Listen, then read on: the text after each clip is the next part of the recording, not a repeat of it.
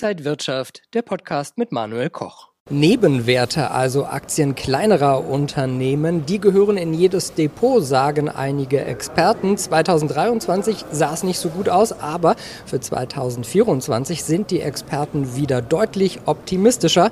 Und da fragen wir mal bei Jessica Schwarzer nach, Buchautorin und Finanzjournalistin. Jessica, schön dich hier an der Frankfurter Börse zu sehen. Dankeschön.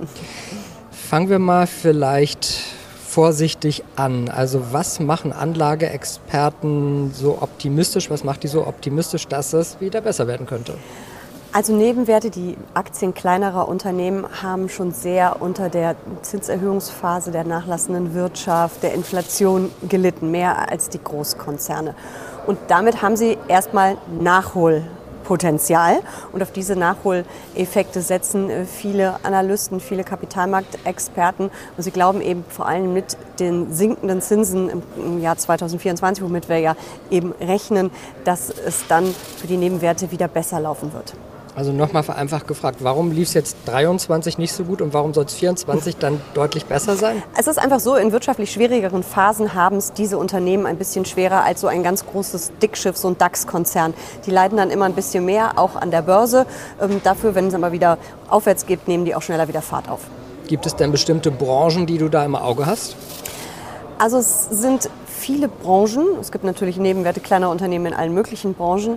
Aber ähm, man hört häufig, dass es diejenigen sein werden, die ähm, bei Infrastrukturprojekten dabei sein werden. Ähm, dass es viele sind, die ja auch Digitalisierung vorantreiben. Ähm, also so ganz klassische Branchen eigentlich auch. Aber es sind dann eben die, die Unternehmen aus der zweiten und dritten Reihe, die dann mal performen werden.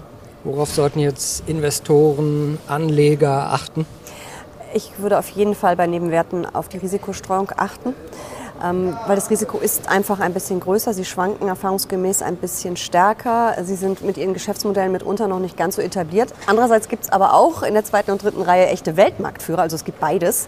Ähm, aber es ist eben schon ganz gut, wenn man da das Risiko ein bisschen breiter streut, vielleicht über einen Fonds oder, was mir ja immer noch ein bisschen besser gefällt, über einen ETF.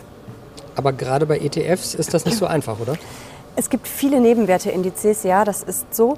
Und ähm, wir kennen es ja hier in Deutschland. Der DAX ähm, ist der für die Großen. Dann gibt es einen MDAX und einen SDAX. Also da gibt es sogar schon zwei Nebenwerteindizes, die übrigens noch nicht mal halb so gut performt haben 2023 wie der DAX. Also da sieht man auch diese Nachholeffekte. Es gibt, wenn man sich das mal anschaut, in den USA den Russell 2000, den wir gar nicht so kennen. Und wenn wir uns da die Branchengewichtung angucken, sind die komplett anders, als wir sie zum Beispiel aus dem S&P 500 kennen, wo ja fast 30 Prozent ähm, Tech-Werte drin sind, also Technologie. Und das ist im Russell viel, viel weniger. Also man muss da auch ein bisschen schauen, was kauft man da eigentlich, wo investiert man. Und wenn man sich zum Beispiel anschaut, den MSCI ähm, Europe Small Caps und ihn mit dem Eurostox Small Caps vergleicht, da wird man auch sehen, dass die Branchengewichtung ein bisschen ähm, variiert. Also da gilt es dann doch noch mal genauer hinzuschauen, dass man nicht auf einmal eine Branche sehr dick im Depot hat, sehr hochgewichtet, die man eigentlich gar nicht so gut findet. Das heißt nochmal zusammengefasst für 2024 mehr Chancen oder mehr Risiken? Ich würde sagen mehr Chancen. Aber es gibt eben keine Chance ohne Risiko an der Börse. Aber ich könnte mir schon vorstellen, dass 2024 das Jahr für die Nebenwerte wird, weil 2023 der gigantische Börsenaufschwung, den wir da erlebt haben, der ist schon sehr stark getrieben von einigen wenigen ähm, Aktien, äh, die großen Tech-Konzerne. Und jetzt könnte dann mal die Zeit sein für auch die Tech-Konzerne aus der zweiten und dritten Reihe sagt Jessica Schwarzer, Buchautorin und Finanzjournalistin. Vielen Dank, dass du wieder hier an der Frankfurter Börse warst.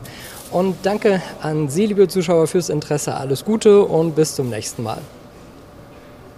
Und wenn euch diese Sendung gefallen hat, dann abonniert gerne den Podcast von Inside Wirtschaft und gebt uns ein Like.